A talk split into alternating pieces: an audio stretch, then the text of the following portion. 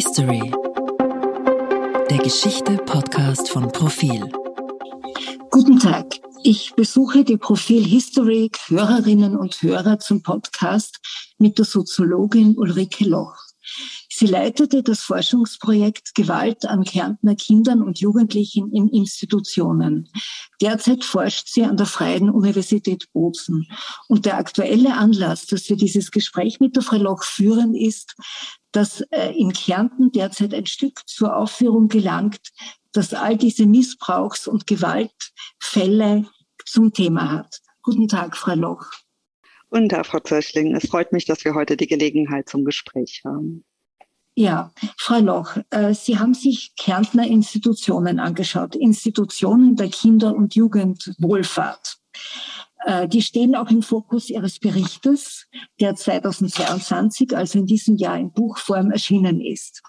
Es spielt darin eine Rolle die Heilpädagogische Ambulanz, die Heilpädagogische Abteilung des Landeskrankenhauses in Klagenfurt, das Jugendheim in Fernlach. Das sind jedenfalls die wichtigsten Institutionen. Und nun haben wir durch, eine, durch ein Theaterstück, also durch eine dokumentarische Bühnenfassung am Stadttheater in Klagenfurt erfahren, was in diesen Institutionen von den 50er Jahren hinweg bis weit hinauf in die 2000er Jahre geschehen ist. Nämlich sexuelle Gewalt an Kindern, Schläge, Prügel, Demütigungen, sexuelle Gewalt, die zum Beispiel äh, in Penisvermessungen, Nacktfotos machen von den Kindern äh, etc. stattgefunden haben und noch schlimmeren Dingen. Und das alles unter der Verwand äh, Verantwortung einer Zentralfigur, nämlich dem Primar Franz Wurst. Frau Loch, Sie haben das alles mit Ihrem Team erforscht. Wie konnte das geschehen, dass es so lang unbemerkt geblieben ist und nichts passiert ist? Das ist eine sehr äh, wichtige und sehr interessante Frage, auf die wir Teile der Antworten haben, aber leider auch noch nicht alle. Also es hat sicher zu tun mit einer Gesellschaft, dann würde ich schon auch sagen, äh, die österreichische Gesellschaft, ähm, aber auch im Besonderen die Kärntner Gesellschaft, die ähm, einem Arzt als einen Gott oder einen Halbgott ansahen. Manche Mitarbeiterinnen sprachen von dem lieben Gott Franz Wurst ähm, und die ihn äh, aufgrund seiner Machtposition alles machen ließen und dachten und Erklärungen gefunden haben oder davon ausgegangen sind, das ist schon alles richtig, was da geschieht manche Formen von Gewalt, die wir gesehen haben oder von denen uns berichtet worden ist, die wir gesehen haben, manche in Akten dokumentiert sind, sind auch so unvorstellbar, dass, sich, dass man sich wirklich nicht glauben konnte, das, hat das wirklich stattgefunden oder ist es die Fantasie? Und dann war es auch verführerisch zu denken, es war die Fantasie. Der Franz Wurst kommt in eine Gesellschaft in den 50er Jahren. Er ist promoviert, also ein Arzt, Mediziner, ist am Habilitieren, den Professortitel am Erreichen. In eine ländliche Gesellschaft. Ähm, die Universität wurde erst ähm, Anfang der 70er Jahre gegründet. Die Fachhochschule kam sogar erst in diesem Jahrhundert, ah, nein, Entschuldigung, am Ende des letzten Jahrhunderts dazu. Es hat ähm, da waren, haben diese Titel eine besondere Wirkung gehabt und er kam von der Universität Wien. Die, also alles, was aus Wien kommt, wird auch besonders Aufmerksamkeit gegeben und da hatte er ähm, einen großen Einfluss. Er kam mit einer Theorie, die als ähm, mit einer Disziplin, die Heilpädagogik, die er als etwas Fortschrittliches verkaufte, wo er die Unterstützung hatte von äh, dem Bundesministerium für Forschung, von dem Bundesministerium für, Ministerium für Schule, also wo er eine breite Unterstützung hat, auch ähm, auf der Bundesebene und wo es ihm gelang, gelungen ist, auch Unterstützung auf der äh, Landesebene zu bekommen. Dann haben wir eine Situation, wo äh, die Institutionen ähm, es waren ja Landesinstitutionen, über die wir eben gesprochen haben, jetzt vor allen Dingen die Heilpädagogische Abteilung und das Landesjugendteil Rosenthal, das in Verlach ist, äh, sind vom Land getragen worden. Es gab Strukturen wie die Heilpädagogische Untersuchungsstelle, diese Ambulanz, die es in den 50er Jahren gab, die ist aus einer ausgelagerten, ist eine ausgelagerte Institution, aber letztendlich auch wesentlich in der Landesverantwortung geführt worden. Und es waren die gleichen Leute, die ähm, dort das Personal auch kontrolliert haben, die die ähm, die auch die Kontrolle über diese Einrichtung hatte. Also Land war gleichzeitig Auftraggeber, Führer dieser Einrichtungen und Kontrollinstanz dieser Einrichtung. Und immer dann, wenn jemand sich selbst kontrollieren soll, muss, ähm, wird es schwierig, ähm, dass die Perspektiven von denjenigen, die in diesen Institutionen sind, gesehen werden und in dem Fall noch nicht nur nicht gesehen wurden, sondern dass sie ausgegrenzt waren. Es waren Kinder jetzt im Landesjugendheim bezogen, das gilt jetzt nicht für die Heilpädagogische Abteilung, aber im Landesjugendheim kamen auch vorwiegend Kinder aus äh, sozialen Milieus, ähm, wo die Menschen arm waren, wo es schon viel Gewalt gab die ähm, bevölkerungspolitisch gesehen zum Rand der Gesellschaft äh, gehörten und wo die Heilpädagogen für diese Bevölkerungspolitik auch eine wichtige Aufgabe übernommen haben, weil Kinder haben zum Teil gestohlen, ähm, aber sie haben kein Mercedes gestohlen oder mhm. ähm, keine Goldketten, sondern sie haben Lebensmittel, Bonbons, äh, kleinere Beträge ge gestohlen, die sie zum Teil den mhm. Eltern ja auch gegeben haben, um Lebensmittel zu kaufen.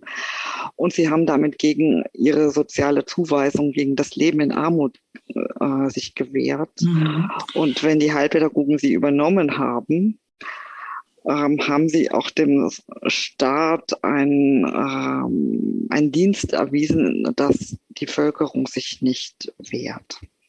Frau Loch, Sie schreiben, oder Sie, es sind ja mehrere, Sie sind die Leiterin dieses Projekts gewesen, aber es sind da mehrere Forscherinnen daran beteiligt gewesen.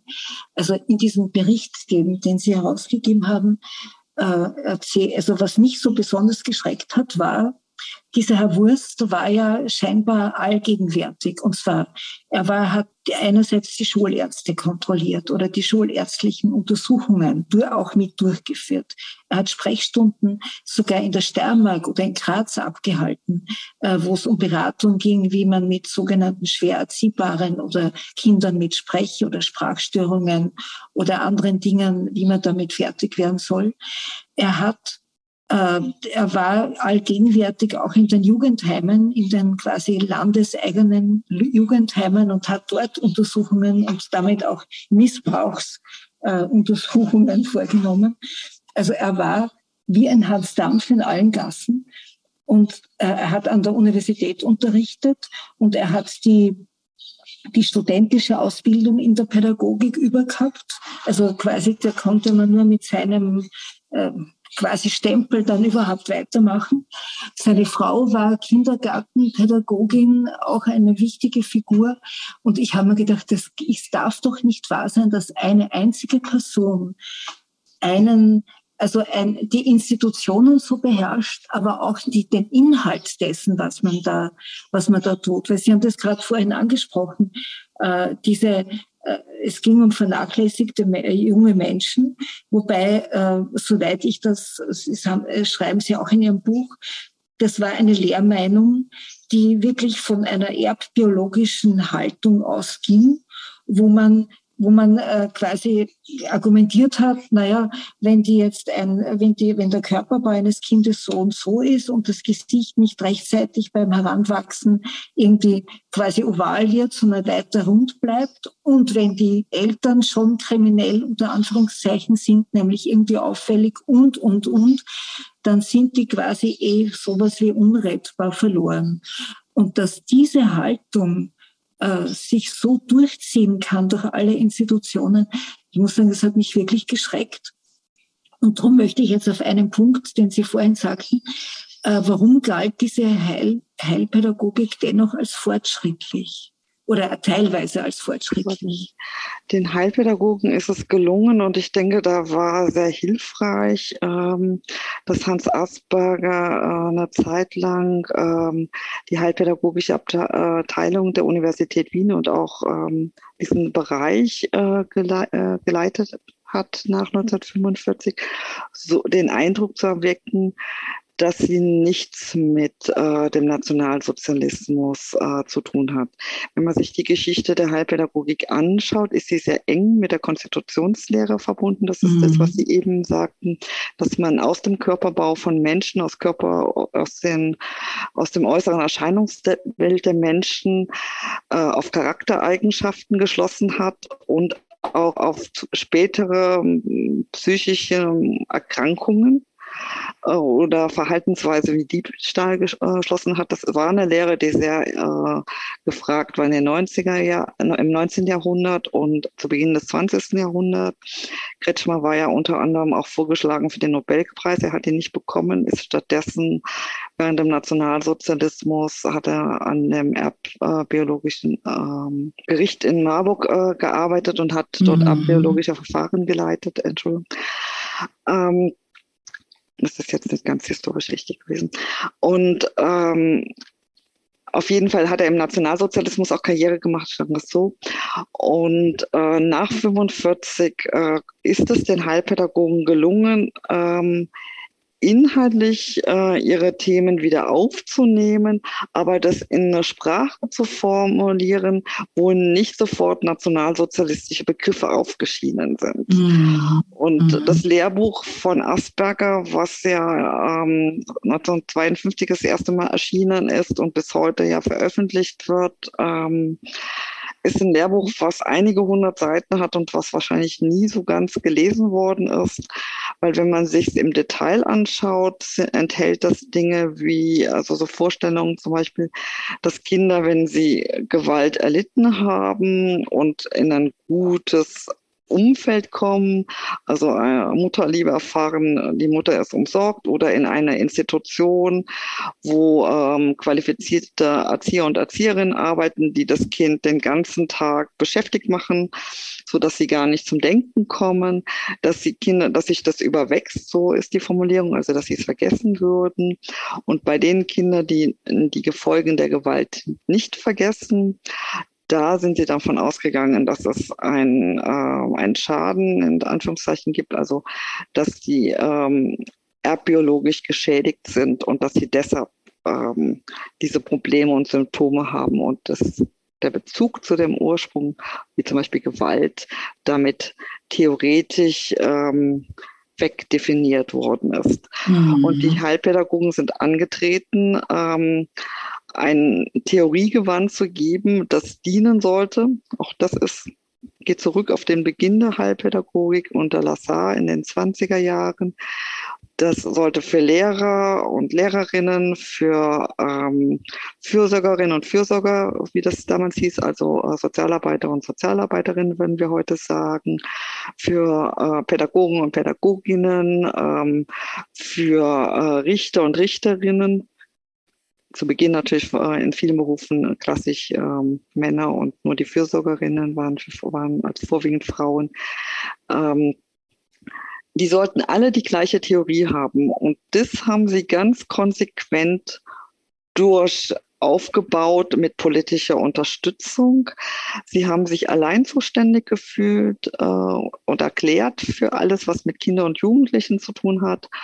Hans Asperger sagt ja, die Heilpädagogik sollte sowas, äh, sollte einen regionsähnlichen Status bekommen, ähm, vergleichbar der Erwachsenenpsychiatrie. Und ähm, was, wo niemand hingeschaut hat, ist, dass die Heilpädagogik zwar die Idee hatte, sie haben äh, Diagnosen entwickelt. Sie haben also diese körperorientierten Diagnosen, sie haben äh, Gutachten entwickelt, die sehr stigmatisierend waren, aber sie haben in ihren ganzen Jahren keine Methoden entwickelt, wie man mit Kindern arbeitet. Mhm. Die einzige Form, die sie hatten, war das Ausgrenzen von Kindern, das Wegschließen von Kindern, das Anbinden von Kindern in Betten und in mhm. späteren Jahren die Medikalisierung von Kindern. Mhm. In diesem Ambiente also hat der Herr Dr. Wurst äh, gearbeitet, beziehungsweise das alles eigentlich unter sich gehabt. Kommen wir vielleicht ganz kurz auf diese Person des Herrn Dr. Wurst zurück. Wissen Sie, er hat doch bei Asperger äh, ge gelernt in den Jahren, äh, also in den 40er Jahren, das heißt in der Zeit des Nationalsozialismus, hat er an der Universität Wien studiert und promoviert bei Asperger. Ähm, er hat sich dann in seinem, in einem Prozess, also der Herr Dr. Wurst, gerühmt als einer der jüngsten oder wenn nicht überhaupt der jüngste Arzt in der NS-Zeit, nämlich 44 hat er quasi hat er eben promoviert. Und dann hat er irgendwie in Kriegsgefangenenlagern, Lazaretten gearbeitet als Arzt. Wobei ich sagen muss, da scheint mir alles ziemlich im Dunkeln zu liegen. Wissen Sie da ein bisschen genaueres, was diese Nazi- oder NS- und Nachkriegskarriere vom Herrn Dr. Wurst betrifft?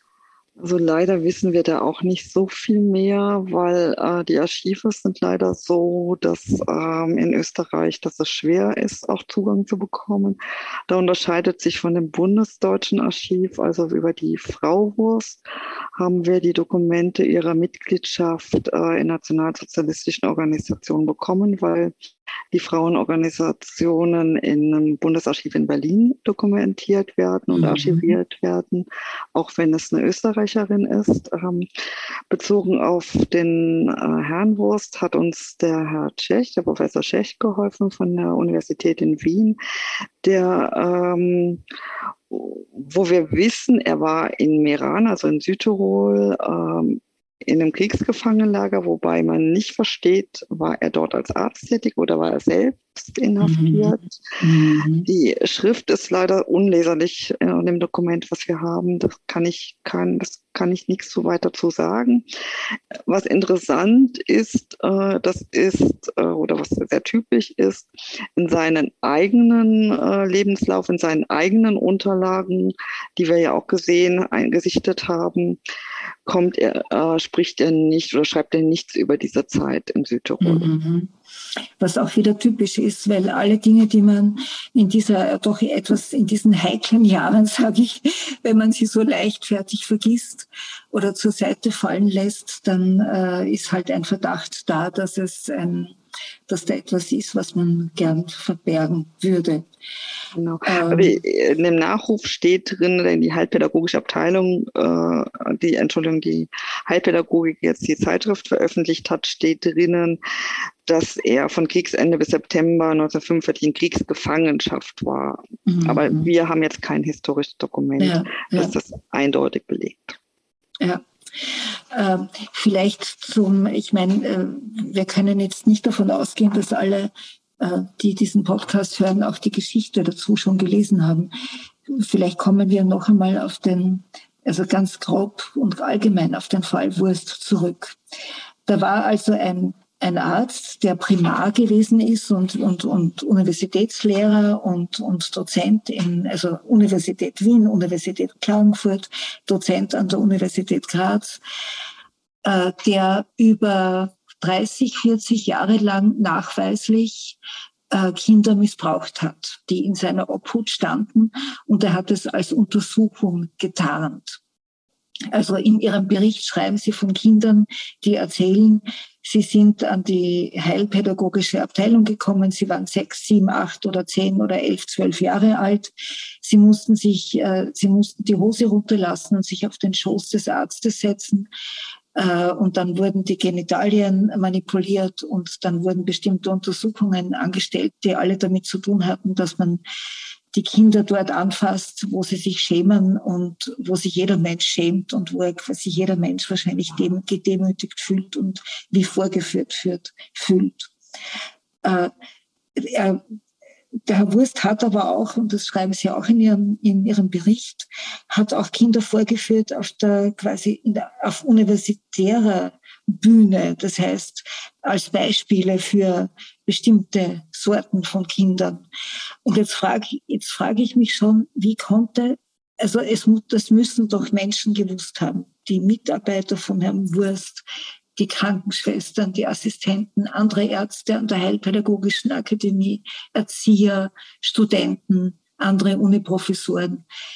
Äh, warum galt er trotzdem als ein Koryphäe, die man nicht angreifen konnte, der noch mit dem höchsten Ehrenzeichen des Landes Kärnten ausgezeichnet wurde, indem man sagte, der, er sei der Anwalt der Jugend und er sei, er hätte so viel Heilsames bewirkt für die Jugendlichen. Das war 1998.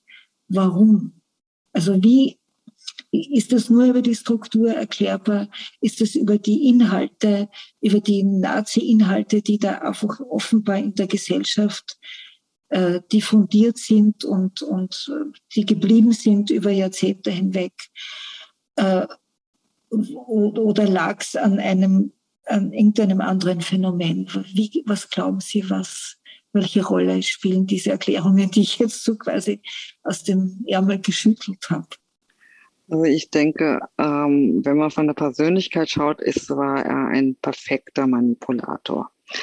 Also er war hochmanipulativ. Ähm, das Theaterstück fängt ja ganz ähm, interessant an, äh, wo einer der Betroffenen gesagt hat, naja, wenn man den Franz Wurst auf die äh, Bühne bringen würde und jetzt vielleicht für alle, die das Stück noch sehen wollen, Franz Wurst ist nicht auf der Bühne, es wird keine Gewalt äh, auf der Bühne mhm. dargestellt. Ähm, aber wenn man ihn auf die Bühne gegeben hätte, hätte man zwei Schauspieler gebraucht einen, den freundlichen Onkel, den, den, den lieben Gott, den, ähm, den guten Vater. Das sind alles Zitate, die wir gehört haben von Menschen, mit denen wir gesprochen haben. Also wir haben 90 Interviews geführt. Ähm, 90 Interviews. Ja.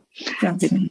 Mit, mit ehemaligen Fachkräften, mit Menschen, die betroffen sind, äh, mit Arbeitskolleginnen von Frau Wurst, ähm, mit äh, Menschen, die in das Strafverfahren gegen Franz Wurst beteiligt waren. Also ganz unterschiedlich aus ganz unterschiedlichen Berufswelten. Und das andere ist die, der Mensch, der äh, zielgerichtet über fünf Jahrzehnte, was wir jetzt zeigen können, vielleicht sogar länger, äh, Gewalt gegen Kinder ausgeübt hat. Ähm, zu diesem manipulativen Teil gehört sicher, dass er das, äh, seine Theorie als unglaublich innovativ dargestellt hat als etwas mhm. Neues. Er hat es immer verbunden mit neuen Elementen. So wurde diese halbpädagogische Abteilung, von der Sie eben gesprochen haben, ja 1969 eröffnet. Sie hatte ein Schwimmbad, sie hatte einen Fernseher, ein unglaublicher Luxus im Jahr 1969. Mhm. Also er hat immer moderne Elemente genommen und seine mhm. Aspekte zu diesen modernen Elementen, so hatte er es dargestellt. Also einer von unseren Interviews und sagt, äh, heute ist das ja nur noch eine peinliche Sache. Das war jetzt fast wortwörtlich. Gehörte mhm. aber auch dieses Ausziehen der Kinder, ähm, so dass das man Fotografieren das vernackten ja. Kinder, so dass diejenigen, die nicht mitgemacht haben, fast als Brüde galten. Mhm. Ähm, sie, er hat es ein unter, medizinisches Untersuchungssystem etabliert, wo alle Ärzte und Ärztinnen, die auf der heilpädagogischen Abteilung gearbeitet hat, und das war die größte in Kärnten, die Kärntner war die größte in Österreich mit 75 Betten. Also viele andere Stationen hatten äh, 30 Betten und Kärnten ist ja zum Beispiel doch nur ein Drittel der Größe von Wien zum Beispiel. Also es ist wirklich sehr groß, ähm, waren viele Mitarbeiter und Mitarbeiterinnen dort. Die haben die ersten Nacktuntersuchungen gemacht. Das war nicht der Franz Wurst, mhm. sondern es haben die anderen Kollegen die Kinder nackt untersucht, äh, die Konstitutionstheorien angewandt, mhm. die, äh, die Entwicklung ähm, der geschlechtlichen Reife ähm, dass das dann, es hat, ist dann irgendwann so ein Automatismus geworden, dass dann niemand sich mehr gefragt hat, warum man diese Entwicklung der Geschlechtsreife bei einem fünfjährigen Mädchen zum Beispiel erhoben hat. Ja. Das in unserer Sprachstörungen zum Beispiel, oder? Ja. Wenn, ja. ja das ist so ein Automatismus geworden, wo niemand mehr drüber nachgedacht hat, mhm. sondern es so einer der Ärztinnen sagte das im Gerichtshaus, ähm, wir haben das ähm, so durchzuführen gehabt und wir haben das so gemacht.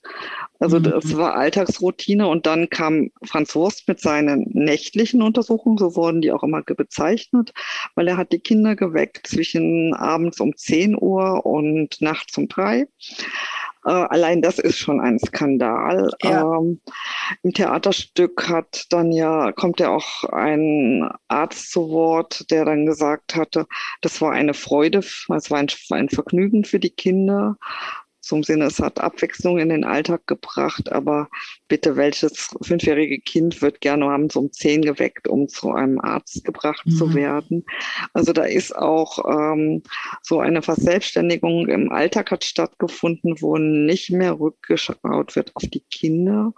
Und das hat was zu tun mit einerseits dieser Gruppe dieser stigmatisierten Kinder, ähm, es hat dann aber auch funktioniert. In äh, den 60er Jahren, den 70er Jahren sind, ist ja Bildung immer wichtiger geworden in der Gesellschaft, also bis heute noch viel wichtiger als damals. Aber es hat auch in der Bildungsschicht gewirkt. Also es haben viele äh, Familien, äh, die ihre Kinder prophylaktisch zur Untersuchung gebracht, ähm, um zu schauen, ist alles in Ordnung für eine gelingende Bildungskarriere. Ähm, ich habe vor ein paar Tagen mit einem Mann gesprochen, der hat mich auf, angesprochen auf der Straße auf das äh, Theaterstück, also da im Anschluss ans Theaterstück waren immer Podiums, Podiumsdiskussionen und manchmal mhm. habe ich da auch ich daran teilgenommen und dann gesagt hat, ja, sie haben einen, einen seiner Familienmitgliedern der hatte eine leichte Beeinträchtigung. Wir brauchten eine Unterstützung. Wir brauchten jemand, äh, andere sagten, wir brauchten jemand für Bildungsunterstützung.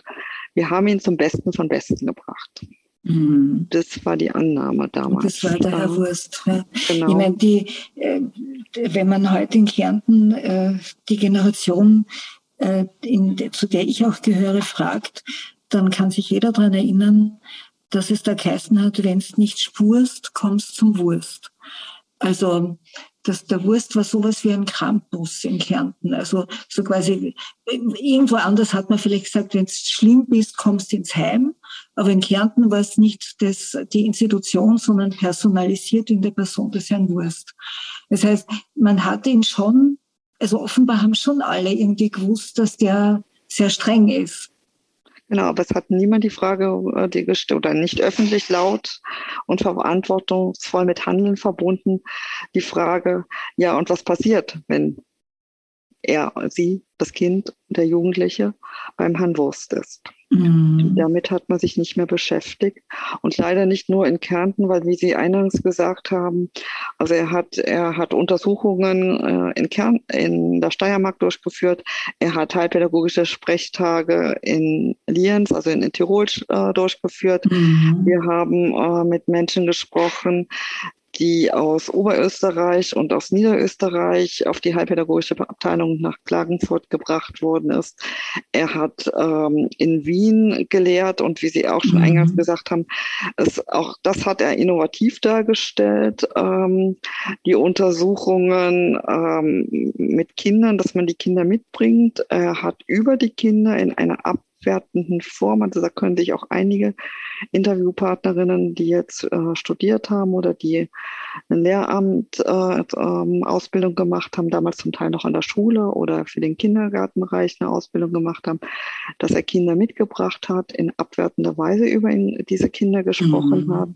Und wenn äh, Studierende gefragt haben, ja, aber äh, kann man denn so reden über Kinder, hat er gesagt, die Kinder sind so gestört, die merken das nicht. Mhm. Wenn man heute mhm. mit den Menschen Menschen redet, äh, spricht, die erinnern sich sehr gut mhm. an das, was über sie gesagt worden ist, wie ihre Körperteile bewertet worden sind. Das sind Schmerzen, die sind eingeschrieben und über Jahrzehnte und auch nach viel Sprechen, nach Zuhören ähm, lässt der Schmerz zwar nach, gerade jetzt auch, wo Gesellschaft zuhört, aber ähm, es wird nicht vergessen. Mhm. Also ich denke mir ehrlich gesagt, die Schande für unsere Gesellschaft liegt doch darin, dass diese ganze Sache erst dadurch aufgekommen ist, dass die Frau vom Herrn Dr. Wurst äh, tot auf einer Kellerstiege gefunden wurde. Man dachte zuerst, es sei ein Unfall, dann kam man drauf, es war doch Mord, weil Aceton und Blutflecken etc. gefunden wurden, also Spuren von Aceton. Und dann hatte man einen Mörder, einen mutmaßlichen Mörder, nämlich den Ziehsohn dieses Paares, das kinderlos geblieben ist. Und dann stellt sich heraus, dass vermutlich sogar der Herr Dr. Wurst diesen jungen Buben, also diesen Jugendlichen, der damals 17 Jahre alt war, angestiftet hat, dazu seine Frau umzubringen, weil sich nämlich herausstellt im Rahmen der polizeilichen Ermittlungen und der Gespräche, also der Verhöre mit dem Untersuchungsrichter, dass dieser Jugendliche äh, ein Jahrzehnt lang quasi der Liebhaber des Herrn Wurst war und ihn erpresst hat mit Geld. Und so ist es eigentlich erst herausgekommen, weil da haben dann angefangen, äh, Kinder oder auch die Eltern von Kindern sich zu melden und zu sagen, ja, mir ist das damals auch ein bisschen eigenartig vorgekommen. Also, und äh, also da. das ist eigentlich unglaublich, oder? Ich meine, da muss ein Mord passieren, damit, damit über das, dieses große Tabu ein Land, eine Gesellschaft anfängt nachzufragen und darüber zu sprechen. Ja, also es hat eine von unseren Interviewpartnerinnen hat gesagt, er musste morden, dass man sagen durfte, er ist kein Ehrenmann. Ehrenmann. Mhm. Also es, Kinder haben schon auch vorher versucht zu sprechen. Sie sind zur Polizei gegangen. Es hat, mhm. ähm, es gibt äh, eine Großmutter, die versucht hat, eine Anzeige bei der Polizei äh, zu, ähm, zu machen oder auch vielleicht sogar gemacht hat. Äh, die Unterlagen finden sich nicht mehr. Das war schon Timer im Gericht. Ähm, beim Strafverfahren gegen Herrn Wurst. Also es gab keine Gesell in der Gesellschaft, für die die Verantwortung gehabt hätten, in der Jugendwohlfahrt vorher in der Jugendfürsorge, die Meldungen aufzunehmen seitens der Politik, die, die hätten die Meldungen aufnehmen müssen, seitens der Polizei, die die Meldungen hätten aufnehmen müssen, gab es keine Bereitschaft, äh, den Kindern zuzuhören. Im Gegenteil, sie sind oft auch geschlagen worden. Sie sind zu Franz Wurst äh, zurückgebracht worden auf die Station und sind da bestraft worden. Jetzt vor ein paar Tagen hat mir ein Kollege hier von der Freien Universität Bozen erzählt, dass er sich erinnern kann, dass ein Junge Junge untergetaucht ist, ähm, nachdem äh, er mit, er war weggelaufen und aus Klagenfurt weggetrennt und nachdem er mitbekommen hat, ähm, er sollte wieder zurückgebracht werden ins Heim, äh, weil das äh, hätte diese, ähm, das Jugendamt gemacht, wenn sie ihm habhaft geworden wäre, ist er wieder untergetaucht, ähm, weil ähm, das, was die Kinder und Jugendlichen zu erzählen hatten, das war so unglaublich, dass die Leute sich das nicht vorstellen konnten, mhm. dass das wirklich stattgefunden hat. Mhm. Und ähm, das ist für mich auch ein Teil des Skandals, dass die sich und ich sage bewusst die Heilpädagogen, das ist ja nicht nur Herr Wurst, man muss ja den Herrn Wurst im Kontext sehen. Es gelungen ist, ähm, eine Theorie, eine Pseudotheorie zu entwickeln, Gutachten als Instrumente zu entwickeln, für Gericht, für die Fremdunterbringung, für äh, das Gesundheitswesen, wo Menschen unglaubwürdig dargestellt wurden und diese Gutachten jahrzehntelang Wirkung hatten, auch nachdem dokumentiert worden ist, dass der Herr Wurst ein Verbrecher ist. Also er ist ja mhm. auch der erste Primar österreichweit, der von einem ähm, obersten Gerichtshof verurteilt worden ist. Mhm. Mhm.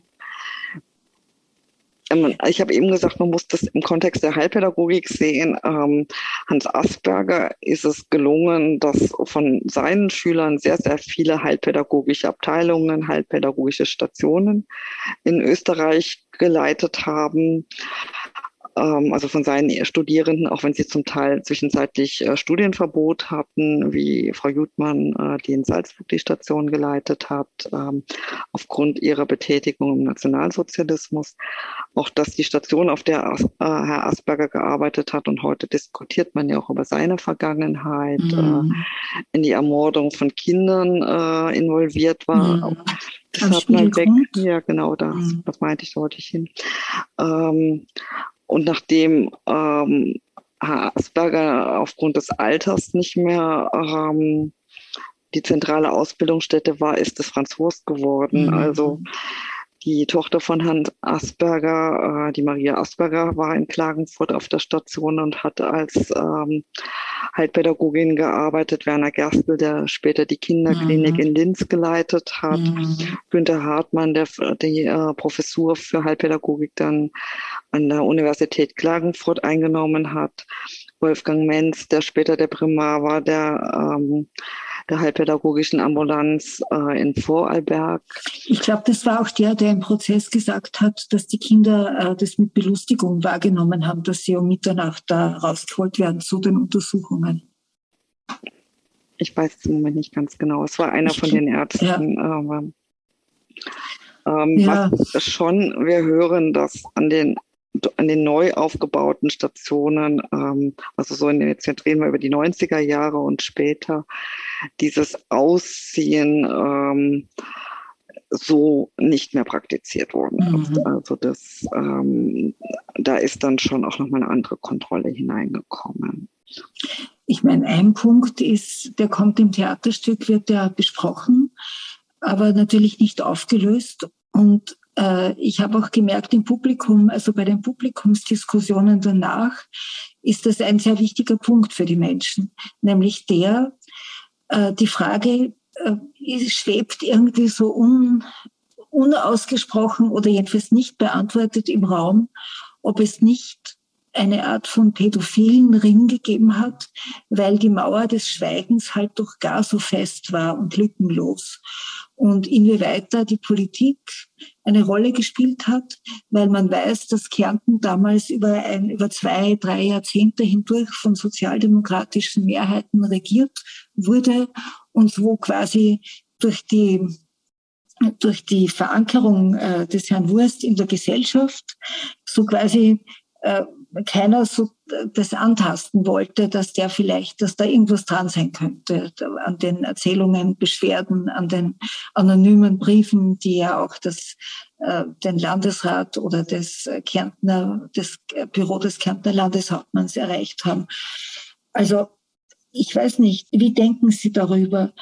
Könnte es sein, dass da wirklich ein paar mächtige Menschen in Kärnten mitbeteiligt war und dass das der Grund sein könnte, warum das wirklich so lang gedauert hat, bis es bekannt wird und auffliegt. Weil so viele ein Interesse daran hatten, dass da nicht drüber geredet wird. Also diese Geschichte gibt uns, jetzt mal Geschichte meine ich jetzt historische äh, Zeit, ähm, gibt uns sicher eine Lektion in Demokratie weil wie ja. Sie gesagt haben, ähm, der Landeshauptmann Wagner, ähm, der Landesrat für Soziales, der ja nicht nur für Soziales zuständig war, aber auch für Gesundheit, für Krankenanstalten, für Personal. Also auch da eine, ein, eine Person, die sich selbst kontrollieren muss, musste für alle Bereiche, ähm, haben, waren 20 Jahre im Amt und äh, haben auch in diesen Jahren mit, äh, vor allen Dingen Herr Gallop, äh, mit, als, äh, mit dem äh, Primarwurst gearbeitet. Ähm, auch ähm, die, die Menschen, die wir gesprochen haben, haben gesagt, man hat ihn immer zu, man hat sie immer wieder zusammen gesehen, den Landesrat und äh, Franz Wurst. Es ist sicher ein bisschen ein, ein Bild, was da ge gezeichnet wird, mhm. aber äh, demokratische Strukturen, wo äh, auch wo, na, wo nach einer Zeit ähm, neue Personen kommen, die etwas nochmal vom Neuen anschauen, hätte diese, dieses System sicher erschwert. Mhm. Sicher ist auch, dass die äh, Kinder und Jugendlichen uns ja einerseits von Partys erzählen, an, zu denen sie gebracht wurden, dass andere erzählen, dass immer mal wieder jemand anwesend war, der zugeschaut hat. Oder es gibt immer wieder Situationen, wo klar war, da waren mehrere Personen beteiligt. Äh, man gibt auch Erinnerungen, wo sie sagt, da sind sie irgendwo hingebracht worden, wo der Herr Wurst gar nicht da war. Mhm. Ähm, dieser Bereich ist noch nicht, aus meiner Sicht noch nicht gänzlich bearbeitet. Es ist sicher eine Zeit, also es fällt in diese Zeit rein, wo, das, wo die Anzeigen nicht aufgenommen worden sind, also wo einfach auch dieser Frage nicht nachgegangen worden ist. Ähm, es fällt in den Bereich, wo uns eine ehemalige Jugendamtsleitung sagt, da ist jemand aus der Heilpädagogik zu uns zu, auf mich zugekommen und hat ähm, von diesen Zitat Exzessen sprechen wollen und wir konnten es Zitat Ende, Zitat ist jetzt noch Exzesse. Und wir konnten es uns nicht vorstellen und wir haben ihn mhm. nicht unterstützt. Ähm, also da ist bei vielem noch hinzuschauen. Es ist sicher, dass es nicht, der Herr Wurst nicht die einzige Verurteilung war. Es gab noch eine, einen anderen Mitarbeiter der heilpädagogischen Abteilung, mhm. der noch zu seiner Zeit, als er da gearbeitet hat, verurteilt worden ist, wieder zurückkehren konnte an das Landeskrankenhaus und dort weiterarbeiten konnte als Psychologe. Also, wo man sich ja auch fragt, warum hat es die Möglichkeit, dass er wieder zurückkommt? Warum wird sich so sehr da eingesetzt? Ähm, das sind Dinge, wo man hoffen kann, äh, dass das Theaterstück weitergeht, dass die Diskussion weitergeht, ähm, weil die Gesellschaft stellt die Fragen und sie möchten noch viele Antworten haben. Hm, jetzt ein schöner Schluss. Hm. Ja. Darf ich die Gelegenheit trotzdem noch nutzen, also weil wir haben jetzt viel über mich gesprochen, aber dass ich noch die Namen nenne derjenige, die an der Studie beteiligt waren, weil das ja. finde ich immer schön. Das war die Elvisa Imsirovic, die äh, Judith Arztmann, die Ingrid Lippitz und in der ersten Zeit war auch noch die Alma Elisovic und der ähm, Herr Leitner beteiligt. Mhm. Frau Ulrike Loch, das ist typisch Frau, aber ich finde das sehr gut, dass Sie das ganze Team nennen. Und ja, ich danke Ihnen, ich danke Ihnen sehr für das Gespräch und ich hoffe, dass das Stück, äh, das ja eigentlich jetzt nicht mehr gezeigt wird, aber dass es doch wieder aufgenommen wird in Klagenfurt und dass es vielleicht sogar vom ORF ausgestrahlt wird, weil es ja auch eine Aufnahme, eine, eine Aufnahme gab vom ORF vergangene Woche. Genau, okay. und es gibt auch Anfragen, dass es noch an andere Orte gebracht wird, weil es gab, waren ja auch Zuschauer in Klagenfurt, die gefordert mhm. haben, dass sie auch an die anderen Orte, wo Heilpädagogik so stark war, mhm. dass es gezeigt wird. Und ich denke, es wäre eine große Chance für die österreichische Gesellschaft, weil das, was wir bearbeitet haben, ist Teil der Kärntner Geschichte, aber es ist auch Teil der österreichischen Geschichte. Mhm. Frau Loch, Dankeschön. Dankeschön für das Gespräch. Danke.